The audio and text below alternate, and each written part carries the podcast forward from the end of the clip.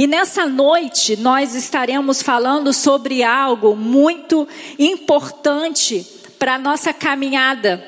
Nós temos nos preparado, desde a Páscoa, nós nos temos nos preparado para um tempo em que nós cremos que Deus vai fazer algo novo. Nós temos orado desde a Páscoa pelo Pentecoste e nós temos pedido ao Senhor que Ele derrame algo do céu sobre a igreja dele nesse período. E hoje nós estaremos refletindo, meditando na palavra de Deus sobre o seguinte tema: prepare-se para o novo. Nós estamos é, prestes a experimentar algo do céu de maneira exponencial, mas é preciso um preparo.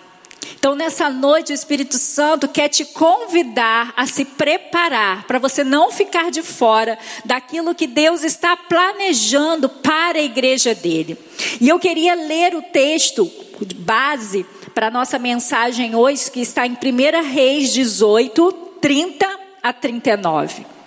Então, Elias disse a todo o povo: Chegai-vos a mim. E todo o povo se chegou a ele e restaurou o altar do Senhor que estava quebrado. E Elias tomou doze pedras, conforme ao número das tribos dos filhos de Jacó, ao qual veio a palavra do Senhor dizendo: Israel será o teu nome, e com aquelas pedras edificou o altar em nome do Senhor. Depois fez um rego em redor do altar, segundo a largura de duas medidas de semente. Então armou a lenha e dividiu o bezerro em pedaços e o pôs sobre a lenha. E disse: Enchei de água quatro cântaros e derramai sobre o holocausto e sobre a lenha. E disse: Fazei segunda vez, e fizeram segunda vez. Disse ainda: Fazei a terceira vez, e o fizeram a terceira vez. De maneira que a água corria ao redor do altar e até o rego ele encheu de água. Sucedeu que no momento de ser ofendido, o sacrifício da tarde, o profeta Elias se aproximou e disse: Ó oh, Senhor Deus de Abraão, de Isaque e de Israel, manifeste-se hoje que tu és Deus em Israel e que eu sou o teu servo e conforme a tua palavra fiz todas essas coisas. Responde-me, Senhor, responde-me, para que esse povo conheça que tu és o Senhor Deus e que tu fizeste voltar o seu coração. Então caiu fogo do céu e consumiu o holocausto e a lenha, e as pedras e o pó, e ainda lambeu a água que estava no rego, o que vendo todo o povo caíram sobre os seus rostos. Esse texto aconteceu no reinado do rei Acabe. Esse rei, ele continuou um reinado longe de Deus. Antes dele havia o rei Jeroboão, um rei muito perverso, e o rei Acabe, ele continuou dessa mesma maneira. Mas ele também fez algo terrível. Ele se casou com uma mulher fora da linhagem de Israel, qual o nome é Jezabel, e ela tinha práticas é, muito ruins de idolatria. E isso tra trazia para o povo de Israel uma contaminação que o distanciava de Deus. E nesse período, o povo de Israel ele estava numa cegueira espiritual muito grande. Nós compreendemos que uma liderança corrompida, ela leva o povo a também a ser um povo corrompido. Então Israel, ele vinha numa sequência de juízes já corruptos, na época de juízes, e depois o povo, por causa dos filhos de Samuel, que não se é, andaram no mesmo caminho de integridade de Samuel, o povo quis andar segundo as nações e pediu a Deus um rei. E aí entrou o período dos reis. E eram muitos reis fora do propósito de Deus. E fazia com que o povo também se corrompesse. E é nesse cenário que Elias aparece. É nesse cenário que o profeta aparece. O profeta sempre aparece no meio do caos, mas para preparar o povo a receber algo novo. Então, queridos, nesse tempo em que a gente está vivendo de tantas vozes, você procure ouvir aqueles que estão cheios do Espírito Santo, que são profetas de Deus para esse tempo. Que você vai ter uma direção, você vai conseguir experimentar aquilo que Deus está preparando, por causa que você está ouvindo profetas que são levantados é, por Deus. E a gente percebe que Jezabel, ela tinha um poder muito grande sobre o reinado de Acabe. Ela tinha tanto poder que ela, ela mandava exterminar os profetas. Então era nesse cenário que o povo de Israel estava. Um cenário com muitos falsos profetas, profetas de Baal. E Elias estava vendo aquilo tudo e Elias tomou uma posição. Elias tomou a posição de levar o povo de Deus a experimentar o novo de Deus.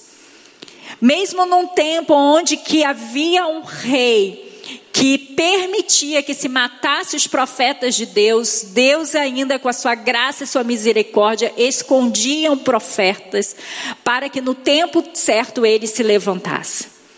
Nosso Deus é o Deus que sempre ele não permite que o mal, permita que o mal tome conta de toda uma situação. Nós vivemos uma situação difícil mundial, mas o nosso Deus não perdeu o controle. O nosso Deus tem escondido os seus filhos nesse tempo nas suas casas, mas ele não perdeu o governo da igreja. Ele está fazendo com que os profetas estejam protegidos em sua casa, para que quando ele liberar o novo, esses profetas comecem a consolidar tudo tudo aquilo que ele vai fazer na terra. Então, é nesse contexto de muitos profetas falsos na influência da nação de Israel, os profetas verdadeiros, os profetas que não se curvavam escondidos, outros profetas mortos por causa das suas convicções, é que Elias aparece. E aí nós podemos fazer uma correlação com aquilo que nós estamos vivendo hoje. Em nossos dias precisamos nos atentar que, como povo de Deus, talvez nós estejamos também precisando nos lembrar que Deus está fazendo sempre coisas novas. E que por muitas das vezes nós estarmos num país que traz tanta corrupção, que traz tanta prostituição, que traz tanta idolatria, que traz tanta falta de integridade. Muitas das vezes nós podemos ser chamados povo de Deus, mas também podemos estar contaminados por causa dos nossos relacionamentos de uma forma que a gente não consegue liberar aquilo que somos em Deus. Deus está aproveitando esse caos mundial para levar a igreja a experimentar um novo dele, um lugar que a igreja vai ter de influência sobre as nações. Você quer participar disso? Eu quero participar disso. Eu quero experimentar esse novo de Deus. Eu quero experimentar aquilo que Deus está preparando para esse tempo. O novo de Deus é a volta para os planos que ele já estabeleceu por ele, mas também é o avanço do governo dele na terra. Então é tempo da gente estar alinhado com o que Deus está fazendo. Toda vez que Deus queria avançar, consolidar, ele trazia no meio do caos algo novo.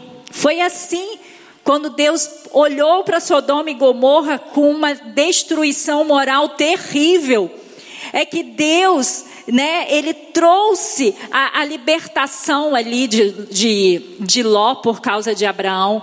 Quando Deus olha para o mundo e vê tanta corrupção, ao ponto da palavra dizer que Deus olhava para aquilo que ele criou e falou: por que, que eu fiz isso?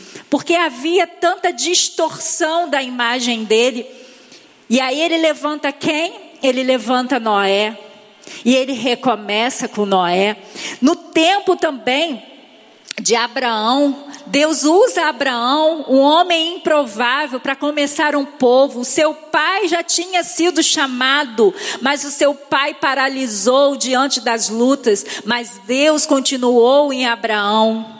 Né? E ele antes de Jesus vir, ele ficou 400 anos em silêncio. Você imagina Deus sem falar por 400 anos, mas quando ele aparece com o novo, ele aparece com Jesus.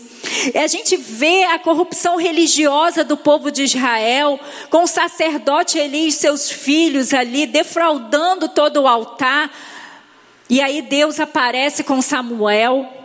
A gente vê um povo totalmente oprimido, e aí vem o novo de Deus com Moisés, o libertador. A gente vê um povo 40 anos no deserto com uma promessa, parecendo que não iriam alcançar, mas Deus levanta Josué para que eles possam conquistar. Então, queridos, a gente vê o padrão de Deus bíblico, aonde tem caos, Deus levanta o novo dele para a terra. Deus é aquele que traz a misericórdia dele sobre a terra. Não é tempo da gente ficar. É, com um discurso de juízo, mas é um tempo de expectativa do novo de Deus sobre a terra. Pessoas vão se render ao nome de Jesus em todas as nações. A igreja vai avançar como nunca avançou. A igreja vai trazer de volta a essência do Atos 2, vai viver em comunhão, não vamos precisar mais é, ficar pedindo, implorando para que as pessoas doem, porque a, a compaixão vai ser maravilhosa e a gente vai ver as necessidades uns dos outros, já vamos supri-las. Nós faremos grandes maravilhas em nome de Jesus. Essa é a igreja que Deus quer trazer à terra, quer, quer colocar ela gloriosa. Esse é o novo de Deus para esse tempo de caos. Saímos do templo, fomos para casa, mas Deus vai nos fazer viver algo que a gente nunca viveu. O que Deus está planejando para esse tempo é algo grande e poderoso. E aí eu queria te convidar para que você pudesse, junto com a igreja de Cristo, experimentar o novo de Deus, porque Deus vai fazer. Mas você precisa estar preparado para esse novo. Então, a primeira atitude que nós precisamos tomar para experimentar o novo de Deus é reconhecer os pecados. Então, Elias disse a todo o povo: Chegai-vos a mim. E todo o povo se chegou a ele. E restaurou o altar do Senhor que estava quebrado. 1 Reis 18, 30. O profeta Elias começa um desafio com os falsos profetas. Ele sozinho, ele começa a desafiar os profetas para um, é, para que eles pudessem entender que havia Deus em Israel, sim, que era muito maior do que Baal. E depois daqueles profetas gritarem, se machucarem por um dia inteiro, e o Deus deles não se manifestarem, Elias começa agora a sua parte do desafio. E ele começa para mostrar o novo para aquele povo, tanto de Israel como as outras pessoas que estavam ali, restaurando o altar. Quando Elias chama o povo e inicia a restauração do altar, ele está chamando o povo para um arrependimento. O lugar que deveria ser de entrega estava destruído. E Elias ia pegando as pedras destruídas, derrubadas e ia restaurando. Quando a gente vê um altar derrubado, é sinal que o povo não está mais vivendo em santidade. O altar é o local da morte. É ali que a nossa vida é colocado como sacrifício para o nosso Deus. É no altar que morremos para as nossas próprias vontades, desejos e expectativas. No altar é o velho homem que termina para que o novo homem apareça. Para experimentarmos o novo de Deus que Ele está preparando, precisamos reconhecer o nosso pecado.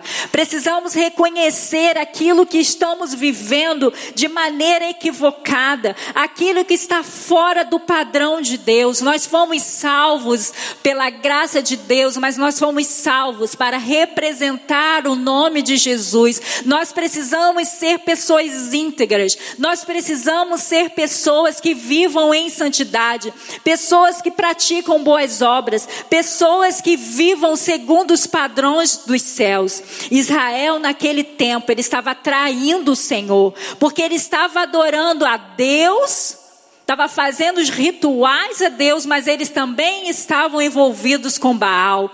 Quando o povo começa a tirar Deus do altar de adoração, do lugar de adoração, o povo começa a se deformar. Então, nessa noite, nós precisamos, como filhos amados do Senhor, olhar para a nossa estrutura e ver se o altar está construído ou o altar precisa ser restaurado. Nós precisamos reconhecer os pecados consolidados na nossa história. Nós precisamos retirar isso da nossa vida. Nós não podemos dizer que somos filhos amados de Deus e gostar de viver uma vida de pecado. Isso não condiz. E se a gente não se arrepender e se a gente não reconhecer os nossos pecados, o novo de Deus vai chegar e nós não vamos conseguir experimentar. A definição mais correta de adoração não é música e nem louvor, e sim obediência. Nós precisamos experimentar esse novo de Deus, porque esse novo de Deus é o anúncio que o nosso Jesus vai voltar. E quando o nosso Jesus voltar, ele vem buscar uma igreja limpa e gloriosa. E essa igreja que Jesus quer manifestar na terra. Hoje ouça o Espírito de Santo te chamando para perto. Ouça o Espírito Santo te mostrando o que você precisa abandonar e colocar no altar para ser queimado. Para você viver uma vida de santidade, entender que o seu corpo é templo do Espírito Santo, que você faz parte da igreja de Cristo, a igreja que foi levantada para representar Jesus. Jesus, quando ele veio na terra, ele falou que quem visse a ele via Deus. E quando ele foi para os céus, ele liberou essa mesma visão para a igreja de Cristo. As pessoas que vissem a igreja dele, representada pela igreja de Cristo, tinham que vê-lo. Então é isso que Deus está nos convidando. Ele quer liberar o novo, mas nós precisamos nos preparar. E o primeiro preparo é reconhecer o nosso pecado. Nós precisamos reconhecer o quanto nós somos infiéis ao nosso Deus, quantas discriminações, tantas difamações, tantas invejas, ciúmes, ambição, prazeres próprios prostituição, idolatria há no meio da igreja de Cristo. Nós precisamos abandonar essas práticas. Nós precisamos pedir perdão ao Senhor. Nós precisamos olhar para esse altar destruído e começar a dizer ao Espírito Santo de Deus: reconstrua. Eu sou uma pedra viva. Eu sou aquele que vai representar Jesus na terra. Mas também para eu e você experimentar o novo de Deus, nós precisamos valorizar os planos de Deus. E Elias tomou doze pedras, conforme ao número das tribos dos filhos de Jacó, a qual veio a palavra do Senhor dizendo: Israel será o teu nome. Depois fez um rego em redor do altar, segundo a largura de suas medidas de semente. Então armou a lenha, dividiu o bezerro em pedaços e o pôs sobre a lenha. E disse, e disse enchei de água quatro cântaros, derramai sobre o holocausto e sobre a lenha. E disse, fazei a segunda vez, e fizer a segunda vez. Disse ainda, fazei a terceira vez, e fizer a terceira vez. De maneira que a água corria ao redor do altar, até o rego ele encheu de água.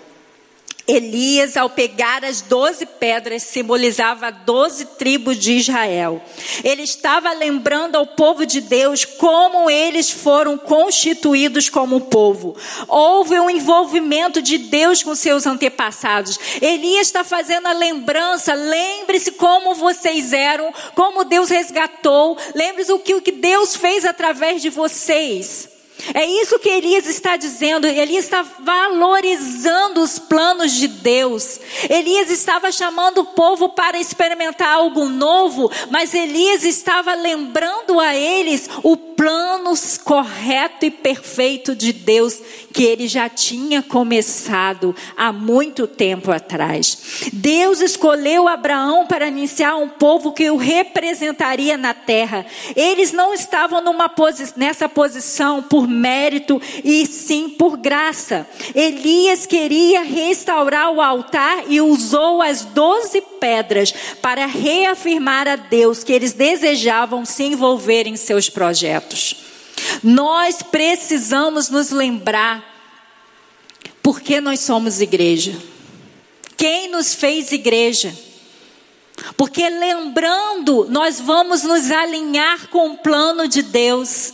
Lembrando que nós não existimos só por nosso prazer, nós precisamos lembrar por que, que Jesus veio à terra. Nós precisamos lembrar o que a missão que Jesus nos deu a todo aquele que crê no nome dele. Nós precisamos abandonar um evangélico que tem muito mais a ver conosco do que a ver com os planos de Deus. Deus nos convida a experimentar o novo dele, nos aliando com os planos que ele tem para a igreja dele.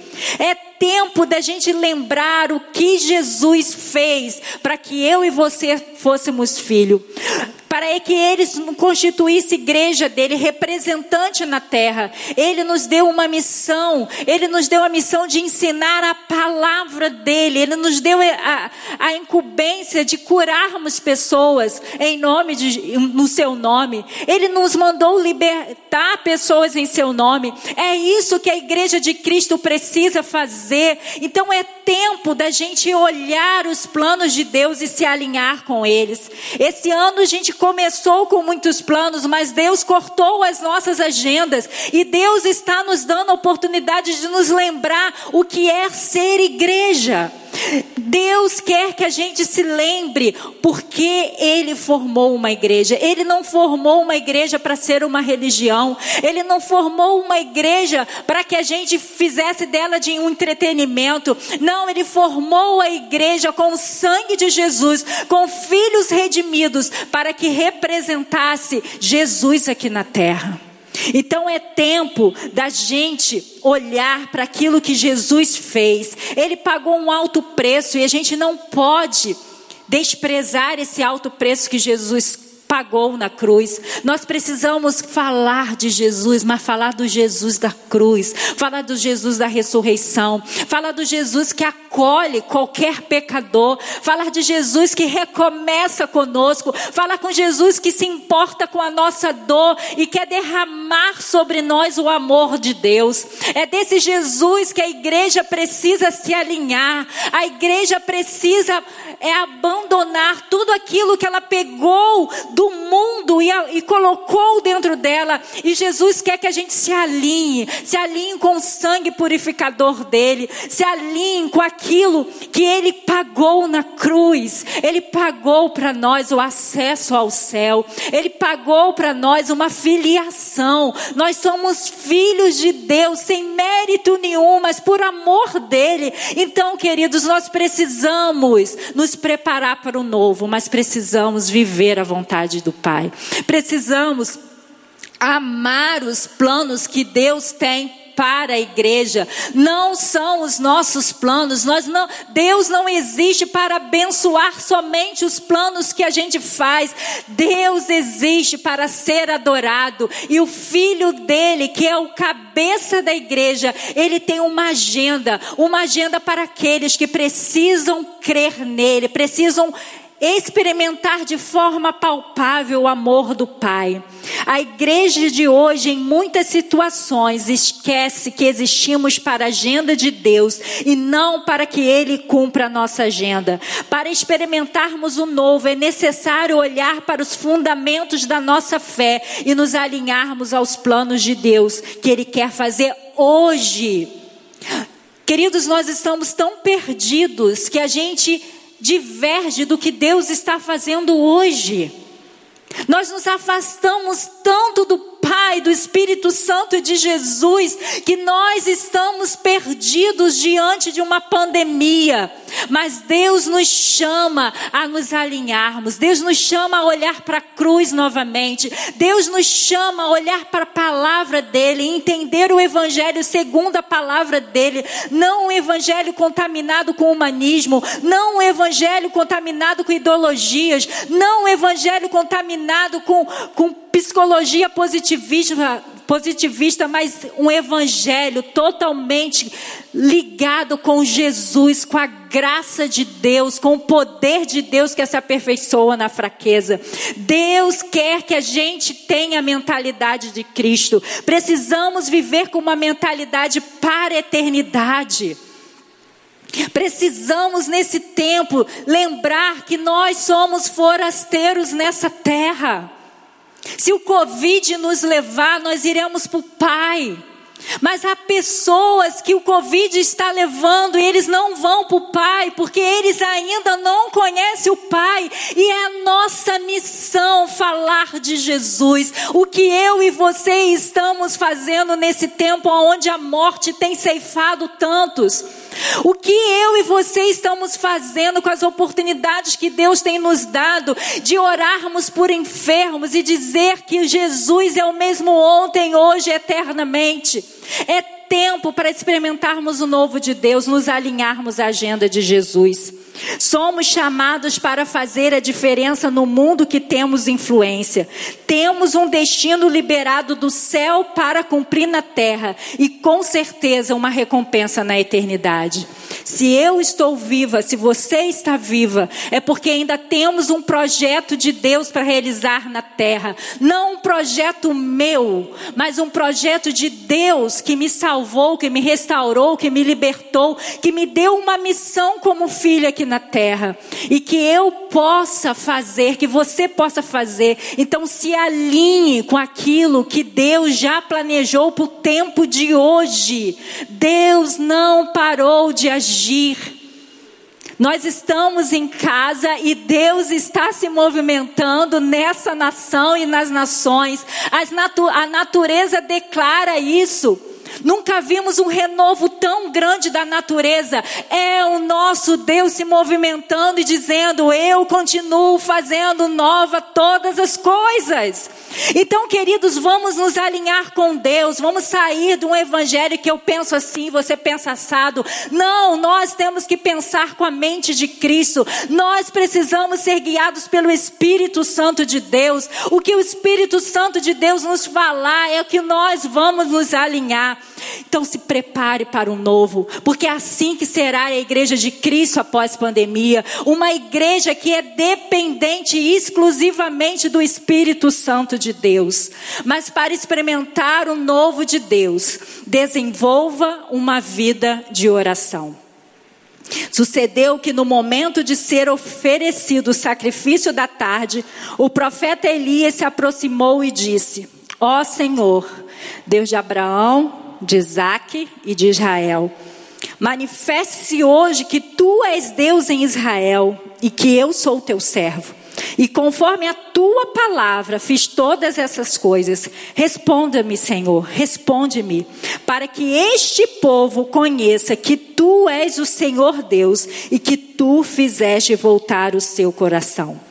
A palavra diz que a nossa boca fala que o coração está cheio. Quando o nosso coração está cheio da palavra de Deus e da presença dele, nossas orações declaram a vontade de Deus na terra e revelam a sua pessoa. A palavra de Deus diz que se a gente ora segundo a vontade de Deus, já temos o que pedimos. O problema é que nós não conhecemos o Deus que nos salvou.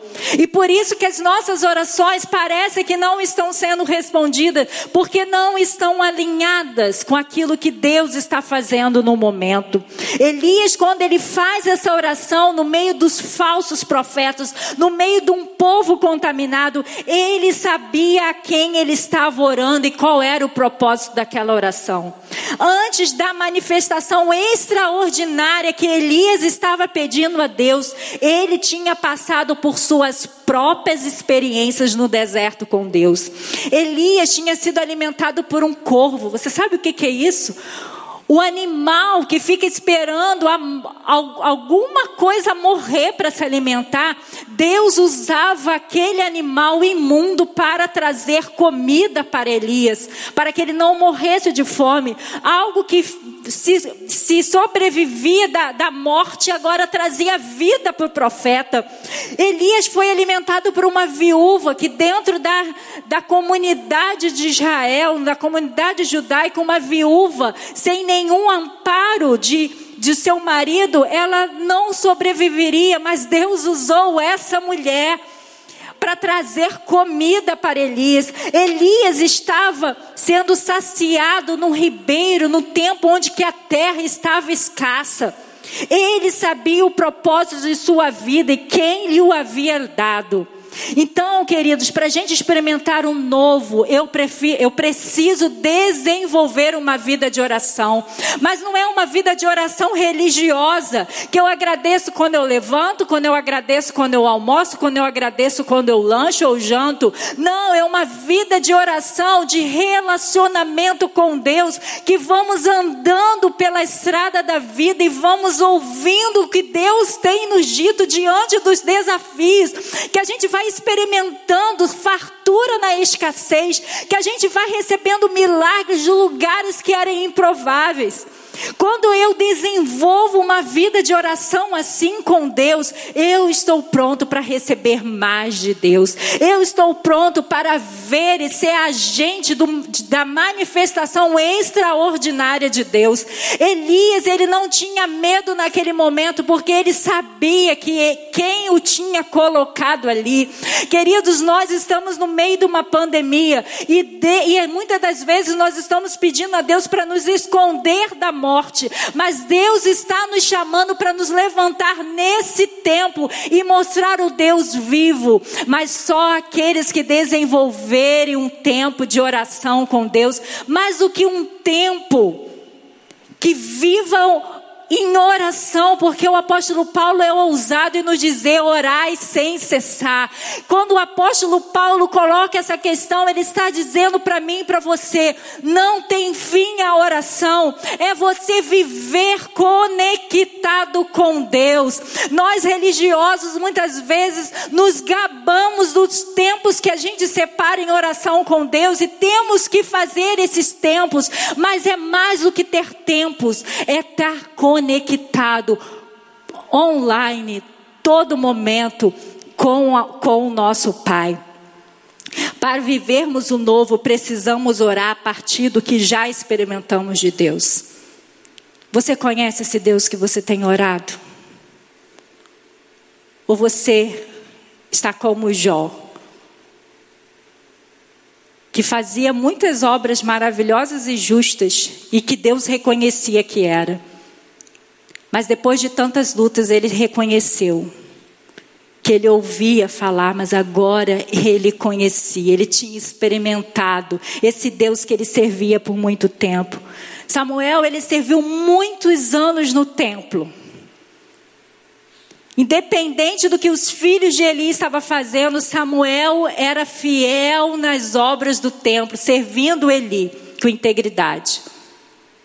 Mas o novo na vida de Samuel chegou quando ele começou a ouvir diretamente a voz de Deus. Quando ele começou a se relacionar com Deus. Então, para que a gente não perca o que Deus vai liberar de grande do céu sobre a igreja, você precisa desenvolver um relacionamento com Deus. Um tempo de oração constante, um tempo de oração conectado com Ele. Você pode fazer muitas coisas durante o dia, mas o seu pensamento está nas coisas do alto. É sempre tempo de clamar o nosso Deus, é sempre tempo de trazer o céu à terra. Quantas vezes nós perdemos porque se a gente faz uma caminhada para falar de Jesus para os outros, nós estamos conectados, nós estamos é, ligados em falar de Jesus. Mas quando a gente sai daquela atividade e vai para o nosso dia a dia, se a gente não tiver desenvolvendo uma vida de oração, as oportunidades vão chegar e você vai deixar passar, porque você está acostumado a ter hora com Deus, você está acostumado a ter uma agenda específica com Deus e não entregar a sua agenda toda para Deus, para Deus interferir quantas vezes Ele quiser. Então, para que vivamos o novo, nós precisamos desenvolver essa vida de oração que é constante, que participa das atividades propostas, mas mesmo que não tivesse nenhuma, já estava conectado com Deus. Está o tempo todo, está vendo o jornal, em vez de murmurar, falar mal de qualquer outra pessoa, já está ali pedindo misericórdia a Deus. Quando vai por essas ruas e vê os comércios fechados, em vez de dar opinião, a gente está clamando, dizendo: Deus, tenha misericórdia de nós, começando a trazer o céu na terra. Isso é ter um desenvolvimento. Elias estava no meio do caos, Elias estava num governo que o, o governo matava os profetas de Deus, mas Elias desenvolveu um relacionamento com Deus tão ousado que ele orou e pediu a Deus que ele se revelasse, que a palavra de Deus ali fosse manifesta. E para a gente terminar, eu encontrei esses dias uma música que dizia o seguinte: para que eu veja o teu poder, é preciso ouvir a tua voz. Para que eu veja o teu agir, é preciso haver em mim santidade. Pois um altar em ruínas não pode ver tua glória. Se minha vida assim está, vou buscar quem pode me restaurar. Vou levantar meus muros, edificar minha cidade, reconstruir tua casa, vou restaurar o meu altar. Sei que não vai ser fácil, mas eu confio em tua palavra. Se eu buscar a tua face, teu fogo me consumirá e todos saberão que tu és o único Deus, que restaurou minha sorte, que respondeu-me com teu fogo. Então, para que a gente possa experimentar o novo que vai chegar. Você precisa reconhecer o seu pecado, você precisa valorizar os planos de Deus e você precisa desenvolver uma vida de oração conectado com Deus constantemente. E aí Jesus nos diz uma palavra para que a gente possa estar esperando o novo dele. Ele diz: "Aquele que estava sentado no trono disse: Estou fazendo novas todas as coisas." E acrescentou: "Escreva isso, pois essas palavras são verdadeiras e dignas de confiança." O nosso Jesus está fazendo nova todas as coisas. Você vai ficar fora desse novo de Deus para esse tempo de caos. Não fique fora disso. Porque o novo vai chegar, acredite, o novo vai chegar. Jesus já declarou que Ele está fazendo novas todas as coisas. Igreja de Cristo, o novo vai chegar acorde, acorde, não fique fora do que Jesus vai liberar sobre a igreja dele nesse caos que nós estamos vivendo. E qual foi o resultado? Desse processo todo que Elias levou o povo a reconhecer o seu pecado, valorizar os planos de Deus e desenvolver uma vida de oração. Então, caiu fogo do céu e consumiu o holocausto, a lenha, as pedras e o pó, e ainda lambeu a água que estava no rego, que vendo todo o povo caíram sobre os seus rostos. Esse é o resultado.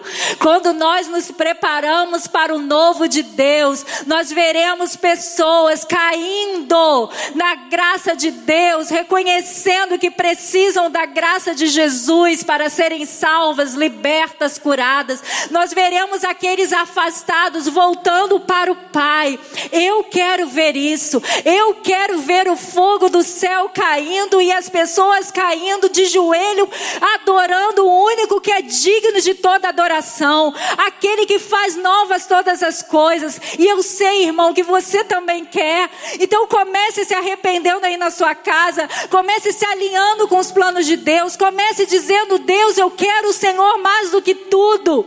Faça isso, querido, porque o novo de Deus vai chegar e você pode experimentar. Se você reconhecer o seu pecado, valorizar os planos de Deus e desenvolver uma vida de oração.